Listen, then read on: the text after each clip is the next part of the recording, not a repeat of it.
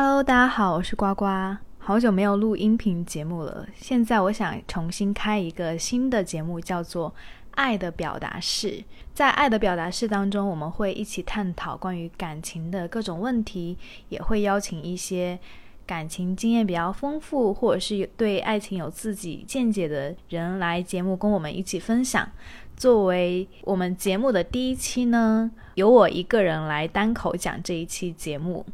其实关于这期节目，我的名字《爱的表达是》已经想好很久了，但是迟迟没有录任何的一期节目，就是有一种感觉，好像时机还未到，还没有那种非常想要表达的冲动。但是今天呢？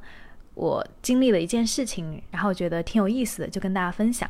啊，本期节目的主题叫做如何谈一段有安全感的恋爱。我相信安全感是很多女生在恋爱中都常常遇到的一个问题。安全感到底是什么？安全感真的是由自己给的吗？那我们要怎么去拥有更加合理的、充分的安全感呢？其实，就算是作为情感博主，我也会常常有感到没有安全感的时候。举一个例子吧，就是今天想跟大家分享的这个小故事。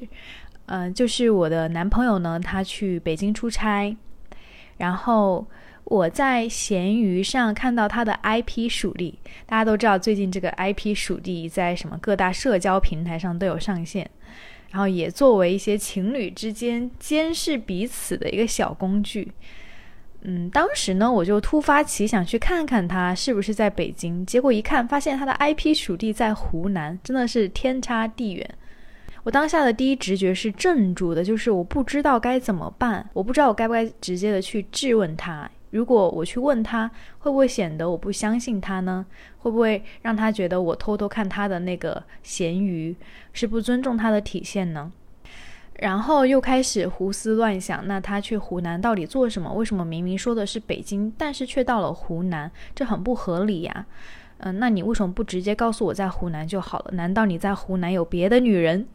对，就是一系列奇奇怪怪的想法都冒出来了，然后导致我整个晚上翻来覆去都没有办法睡好。我自己问了我自己，那我到底是在焦虑和害怕什么？其实就是这个安全感的问题，我感觉到了失控，我不知道他在干嘛，他为什么要欺骗我，然后我不知道该如何去处理这件事情，好像问也不是，不问也不是，所以这就构成了一种安全感的彻底沦丧。后来这件事情是怎么解决的呢？就是到了第二天，我终于忍不住了，我就用一种轻松的语气问说：“宝贝，我在闲鱼上刷到你，怎么看你的 IP 在湖南呀？”然后他就跟我录了那个地图的录屏，去证明他在北京。然后他也说莫名其妙，不知道是怎么回事，没有指责我的意思，只是说这个 IP 有点奇怪。然后看到他发的一些酒店的视频和照片，和他在北京的那个酒店是相一致的，所以我就放下了我的疑虑，选择去相信他，心情也是长长的舒了一口气。所以说，就算是表面上多么独立坚强的人，在遇到一些特殊情况下，还是会感受到这种失控感。这种失控感其实。我觉得一方面是大家女生普遍都会有的一些，嗯，关于控制欲的问题。那另一方面也是跟我自己的童年经历有关，因为小时候经历过那种爸爸妈妈突然一声不吭的就消失的那种状况，所以会让我在亲密关系中尤其的害怕对方玩消失，就是明明说好做一件事情，但是又没有做的那种感觉，会让我感觉非常的糟糕。好，我自己的故事分享完了，然后结合我的故事呢，我们就来聊一聊安全感这个话题。首先，我知道大部分的女生在恋爱中都会或多或少的体验到那种不安全感。不安全感的表现有什么呢？比如说，时不时想要查男朋友的岗，男朋友回信息慢了会感觉焦虑。然后呢，晚上如果没有说晚安，没有按你的期待来做一件事情的话，你也会觉得这个人是不是不爱了？然后好像一周只见了一次面，或是一个月只见了一次面，那这个人是不是不爱了？嗯，节假日没有买到我喜欢的礼物，只是花了一点点钱去请我吃了一顿饭，那他是不是不爱了？种种之类的类似的细枝末节的问题，都会反映出女生在恋爱中其实是很容易，就是害怕自己失去了吸引力，害怕这个人离开了自己的这种感觉。那到底什么是安全感呢？其实我觉得安全感不是说一定对方要按照你的期待去回应你，这个才叫安全感。安全感应该是我对这个人有一种非常深厚的底层的自信，就好像我发了一条信息，他五个小时都没有回复我，我依旧会选择相信他，对他在忙，他他准备好了之后他会来找我的，所以这就是一种底层的自信，或者是对于他的一种信任。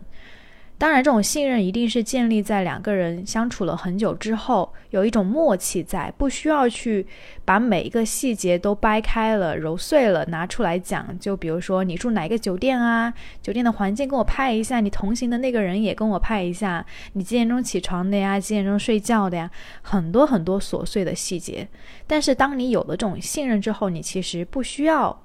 去问清楚这些细节，你可能只需要知道哦，你有平安到，OK，然后工作一切顺利就好了。其实只要你开心了，我就感觉挺开心的。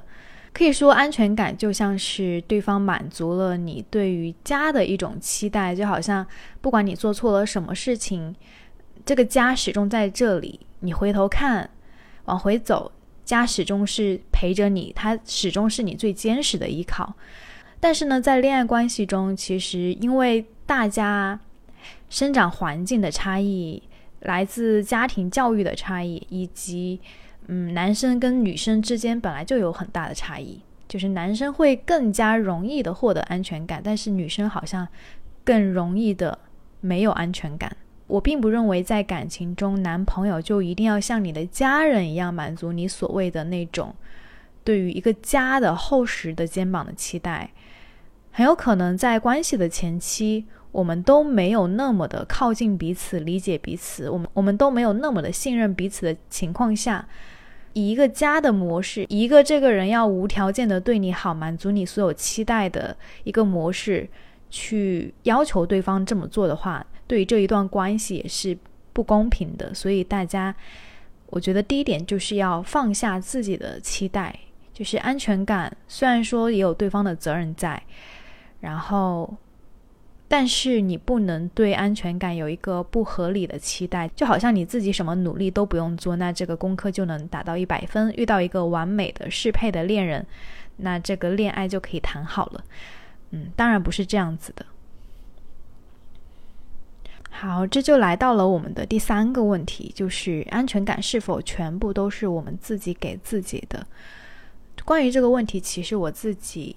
嗯，算是经历了很多这种没有安全感的瞬间，以及恋爱关系，嗯，甚至是独自一人的时候也会很没有安全感。我渐渐会觉得，安全感完全靠自己给自己这一句话不是很现实。它可能是一种理想的存在，但它不是百分之百正确的。因为人是一种社会关系的产物，就是你不可能脱离这个社会关系而存在。在学校里，你需要有你的同学朋友，你希望你的成绩得到老师的认可，对吧？你在工作中，你也希望你的努力表现能够被老板认可，可以升职加薪。在恋爱中，你也希望你的付出能够被你的恋人看见，他能够欣赏你、赞美你，那同时他也能够回馈给你相应的恰当的爱。这个是一个健康的安全感。并不只是说完完全全由我自己给我自己就够了，不管你对我多糟糕，不管他多么冷漠，不管成绩多糟糕，不管我的表现有多差，那我始终都很有安全感。嗯，当然很显然是不现实的，所以我的建议是百分之八十的安全感应该是自己给自己，那剩下的百分之二十应该是在对方。不用耗费很大的精力，感觉到舒服自然的情况下，就能够给你的，而不是说，比如对方是一个，嗯，就是在工作的时候手机常常静音的人，他可能要忙完之后才会回你信息，但是你却要求他，你工作的时候你要把那个震动啊、铃声打开，让我想联系你的时候就能立马联系上。嗯，那这样子其实是对对方的一种剥削，你剥削了他的独立人格，你剥削了他的自由。那对于他来说，他一直处于一种压抑的、被控制的状态，长期以往，这段关系也是无法延续下去的。我曾经看过一部纪录片，叫《Couple Therapy》，好像是这个名字吧。然后里面就是一个心理咨询师，他每天面对很多的不同的伴侣、情侣，然后去处理他们的感情上的问题。有一对黑人情侣呢，我印象很深刻，就是这个黑人的女生呢，她需要时时刻刻要求她的对象秒回，如果对象没有秒回她，可能隔了三分钟。才回复他，然后他就会非常生气的怒骂说：“你这段时间干嘛去了？你为什么不回我的信息？你为什么花了这么长的时间才回我信息？”但事实是，中间仅仅间隔了三分钟。然后这个男生呢，他在上班的路上，在地铁上，在工作的时间，下班之后，就不得不。被迫处于一种随时随地要看手机的状态，所以对于男生来说也是很痛苦、很残忍的。如果对方愿意去包容你，那对对方自己来说也是对他自己的一种不善良，对不对？他虽然说惯着你、包容了你，但他也是不幸的。所以有时候我们需要去换位思考，就是自己的要求是否合理。在你看来理所当然的事情，在对方看来是否合理？这都是我们需要在提出要求之前问问自己的问题。讲回刚刚讲的那个纪录片，然后心理咨询师跟他们聊完天之后，才发现哦，原来这个黑人女生她在年轻的时候常常遭遇那种被抛弃。因为她的爸爸妈妈可能吸毒啊，她常年一个人在家呀，寄养在别人亲戚家，然后亲戚对她又不好，所以她的整个世界体系是非常的摇摇欲坠、没有地基的一个体系。他很害怕被人抛弃，然后也对于自己身边的关系有一种天生的不信任，就好像我的老公、男朋友。他随时都有可能会背叛我、抛弃我，然后从而激起了他小时候的那种创伤。其实跟我小时候嗯那段经历还挺类似的，虽然说没有他那么恐怖吧，那么极端，但我也因为爸爸妈妈常年要出去工作啊，然后突然间就从家里消失了，所以那种感觉其实对一个小孩子来说是很难以承受的。我依稀记得，就是自己追着爸妈的车在后面跑，然后他们的车在前面开的那种感觉，就非常的无助。现在想起来，其实我没有那么大的情绪。我曾经跟我的一个心理咨询师，我也聊过，对我也看过心理咨询。然后我说，我不知道我小时候这段经历是不是导致了我现在的这种恐惧害怕，我不知道他们之间有没有关联。虽然说我现在想起这件事情来没有情绪了，没有感觉了，但是它始终牢牢的刻在我心里。然后咨询师说，一定一定是有关联的。然后其实我们人生中，你们觉得很多很理性的选择，对吧？自己深思熟虑做的选择，事实是百分之八十，并不是你就是非常理性的情况下做的，而是在你的潜意识之内做的。所以很多时候，我们就只是做了自己潜意识内心真正向往的那个选择。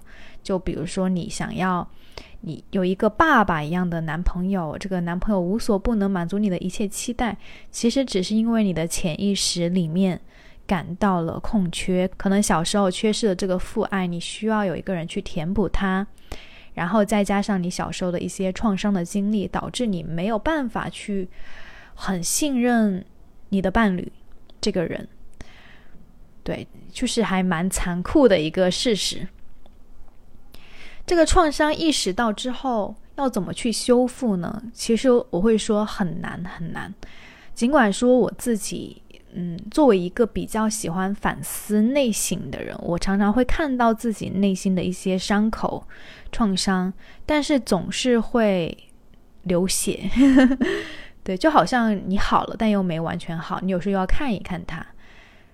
嗯，我看到网上有人说，如果你有伤口的话，你去看这个伤口是怎么形成的，是没有意义的。你应该在这个伤口边边纹一个纹身，画一朵花，让它变成不一样的风景。虽然话是这么说，但是你做起来真的很难。就像你感受到了痛苦、焦虑、失望的时候，你想要去压制住这种感觉。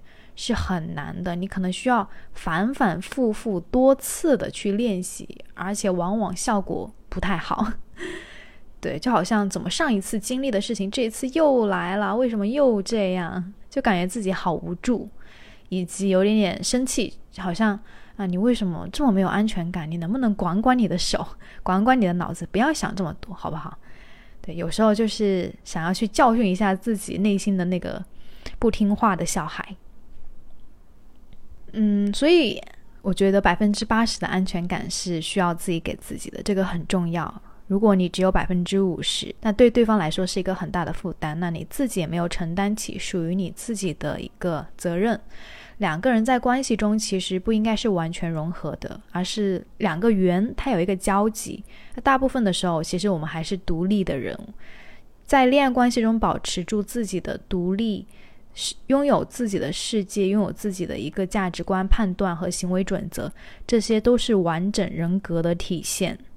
很多时候，我们一恋爱就好像回到了婴幼儿时期的那种状态。我是一个小朋友，需要被人哄、被人爱、被人照顾。那我不用说什么，他就应该要猜到我在想什么。那我说出来了，岂不是很没意思了吗？等等之类，其实都是好像我们回到了一个小时候的状态，对吧？你看看。小时候的经历对我们长大之后有多么大的影响？嗯，那就来到了我们最重要的话题：如何给自己需要的安全感？如何去表达？哎，就讲到我刚刚的那个故事，就是当我感受到了不安全感，我翻来覆去睡不着，但是到了第二天，我还是去表达了这件事情，那对方以一种。非常合理以及尊重我们这段关系的方式去向我解释，那这一次我感觉就是一种信任感升级的一个契机。虽然说可能不是一个非常美好的经历，但它确实有让我自己内心对他的那一份信任有升级。嗯，我在录这期节目之前呢，我就一直脑子里在回荡一句话，就是。安全感是一个不断瓦解又重塑的过程，就是你感觉你好像要瓦解了，要瓦解了，但是诶，对方给了你一个肯定的回答，它又重塑起来了，又瓦解了，又又重塑起来了。就是当你有很多次类似的经历之后，你就不会那么的敏感，不会那么的觉得这件事情好像要天塌下来一样重要了。嗯，其实我在恋爱关系的前期，我也是一个控制欲很强的女生。如果对方回信息慢，晚了两个小时，我也会抓狂，然后我会打很多通电话去质问对方。我会觉得对方就是故意的，他是有意要伤害我，所以常常把自己放在这样一个卑微的受害者的角色。但是当真的成熟一点，然后呢？两个人沟通更深入之后，会发现其实大家都没有恶意，大家只是做了自己选择范围内那个最好的选择，只是对方的选择让你不满意而已，但并不是恶意的要去伤害你。如果说你真的需要去让对方为你做一点什么的时候，你其实是可以直接的告诉对方说，嗯，就比如说啊，那我看看你周围环境啊，让我看一下你是在北京吗？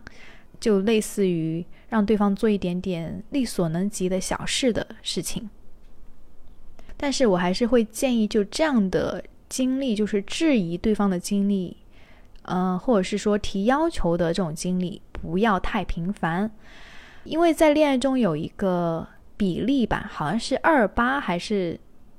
三七比例，就是说，如果关系中有两次比较负面的体验的话，那他需要八次正面的体验才能够弥补，大概是这个比例。反正就是正向的体验一定要多很多才行。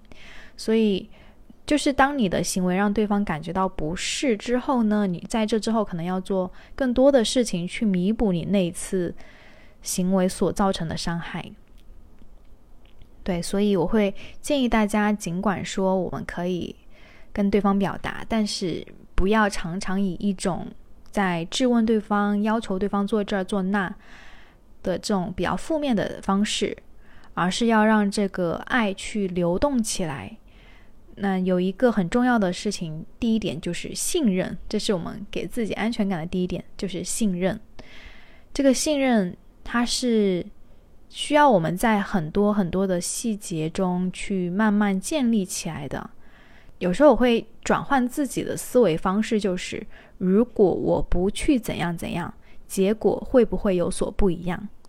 就比如说对方可能没有那么积极的回应我，我很想去打电话去问一下，很想去发十条信息追问，但是我想是，如果我等一等，我等他。两个小时、五个小时，等他回了我这条信息之后，我们再去聊，结果会不会不一样？其实我就会预见到，如果我给了对方一定的时间和耐心，其实他也会给我更多的爱和关心。那你渐渐就学会了找到你们俩关系中的这种信任和舒适度。嗯，就是后期其实会越来越顺畅的，就前期真的半年之内都是一个比较痛苦的磨合期。但是如果是很痛苦，有可能是人不对啊，就是一些底线问题，大家就不要将就。但是前期确实是有一个磨合的过程在的，毕竟大家这么的不同，男生跟女生之间也是有很大差异。那凭什么对方就要无条件的接纳你和理解你呢？对吗？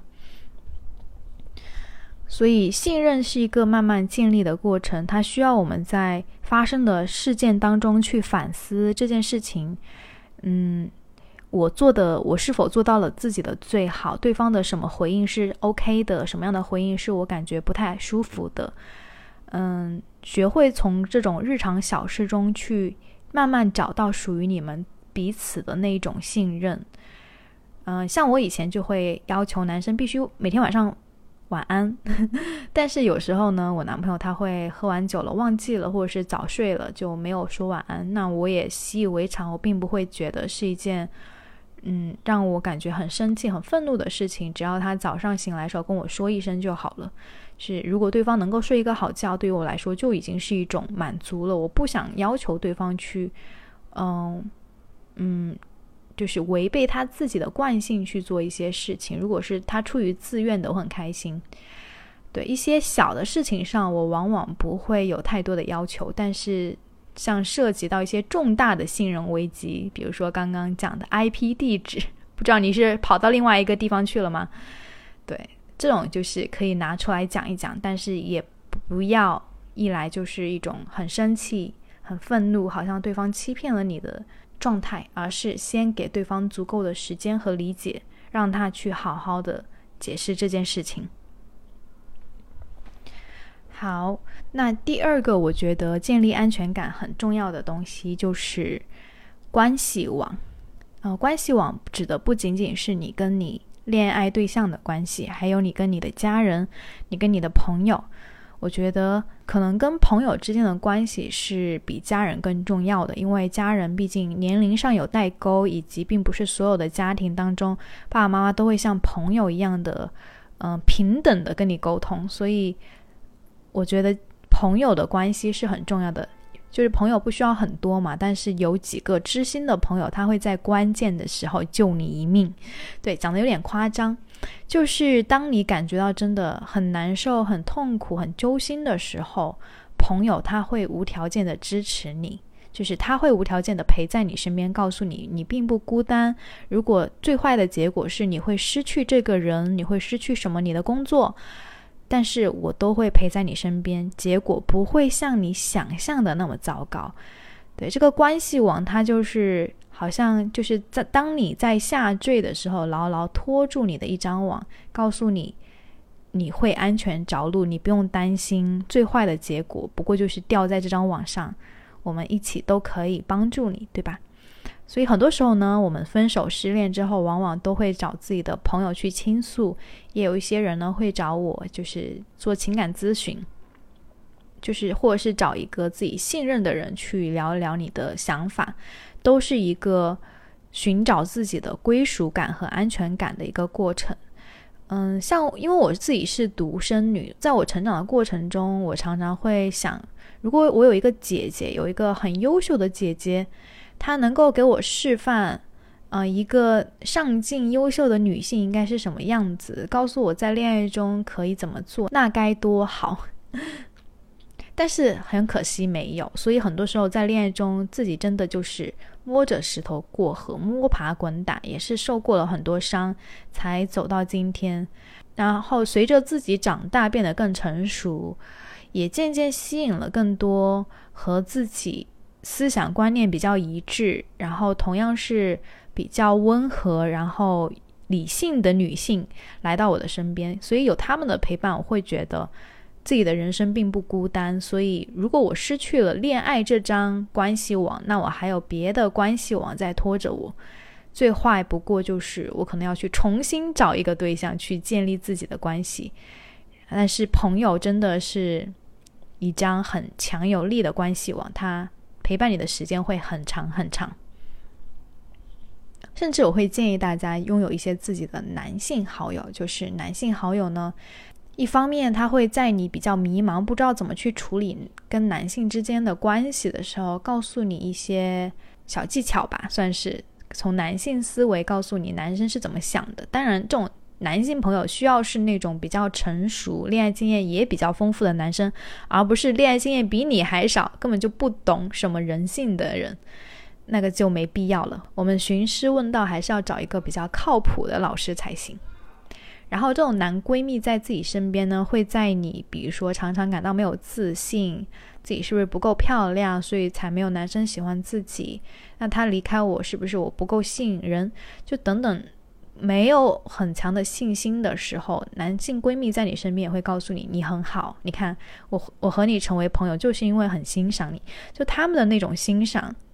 不管是来自男性还是女性的欣赏，都会让你更加的有勇气。这个也是安全感的一个成分之一，勇气。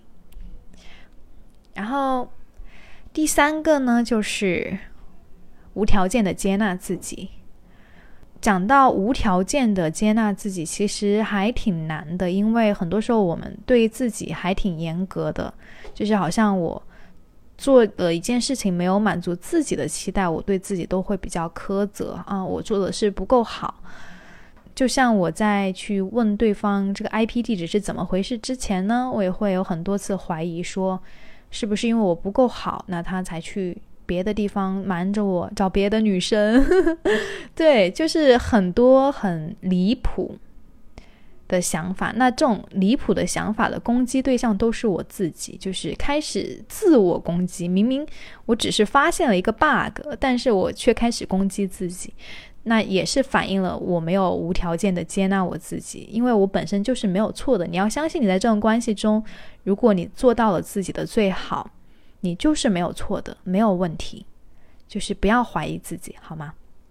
就算这段关系走向一个结束，也不是因为你很糟糕，也不是因为对方看不上你，只是可能我们到了一定的人生阶段，我们必须要做出选择。可能对方做出了一个更有利于他自己的选择，但是那个选择并不代表你不够好，只是他选择了另外一种更适合他的生活方式。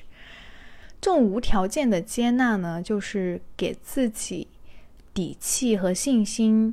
在面对很多信任危机、关系危机的时候，不要第一直觉就是在攻击自己啊，自己内耗，反而是给自己更多的耐心。其实，当你能够给自己更多的耐心的时候，你你是有能力能够给对方更多的耐心的。就是你让自己感受到的东西，会让对方感受到。这个道理呢，就像是，嗯，如果你是一个对自己很严厉的人。那你必然也是一个对别人也很严厉的人，那对方也会感受到你的这种紧张和压迫感。但如果你对自己是一个比较宽容、随性、大度，学会去体谅自己的人，那对方也会感受到你的这种宽容和体谅，所以他在跟你沟通的过程中，反而会更加的打开心扉，然后去不去苛责你，不去指责你，反而是去帮助你。就像你好像对这段关系有一丢丢小的要求，你大胆的、自信的去顺畅的提出这个要求。就比如说，宝贝，我们最近聊天比较少，那晚上你有空的话，我们可以一起打一通电话嘛？那这就是一种非常中性的语言，它没有包含着一种我指责你，你看你最近打电话比较少，你就是不关心我这种语气，对吧？我只是在客观的描述，然后我客观的去表达出我的想法，而且还是在你有空的时候哦。所以你看我多么的谅解你。那这种谅解也是基于说我愿意给你时间，其实也就是给我自己时间。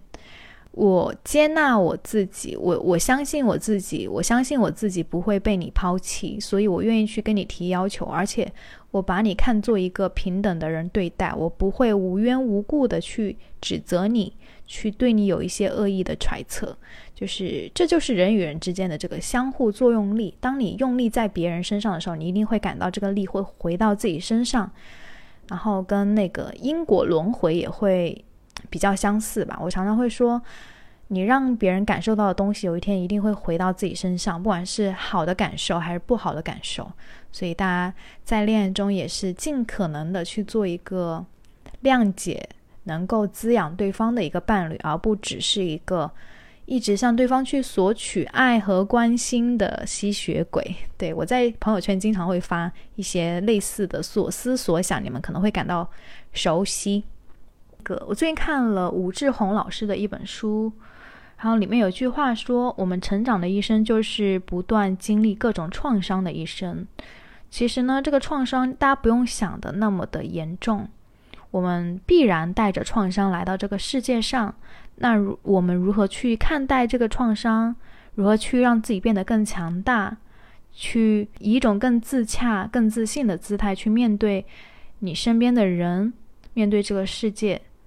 其实这个才是最重要的。我们不断在经历创伤，但是我们又不断的在治愈我们自己。嗯，安全感也是这样子，不断的瓦解又不断的重建。对，不，你不用期待说有一天我就是十足安全感，就完全没有任何的危机感呀、不信任感啊，这个是很难做到的。大家就是给多自己一些耐心，也给你的伴侣、男朋友一些耐心，然后。顺其自然，就会有好事发生。希望今天的播客能给大家一些启发。然后喜欢我的话，可以在爱发电给我发电赞助，谢谢，拜拜。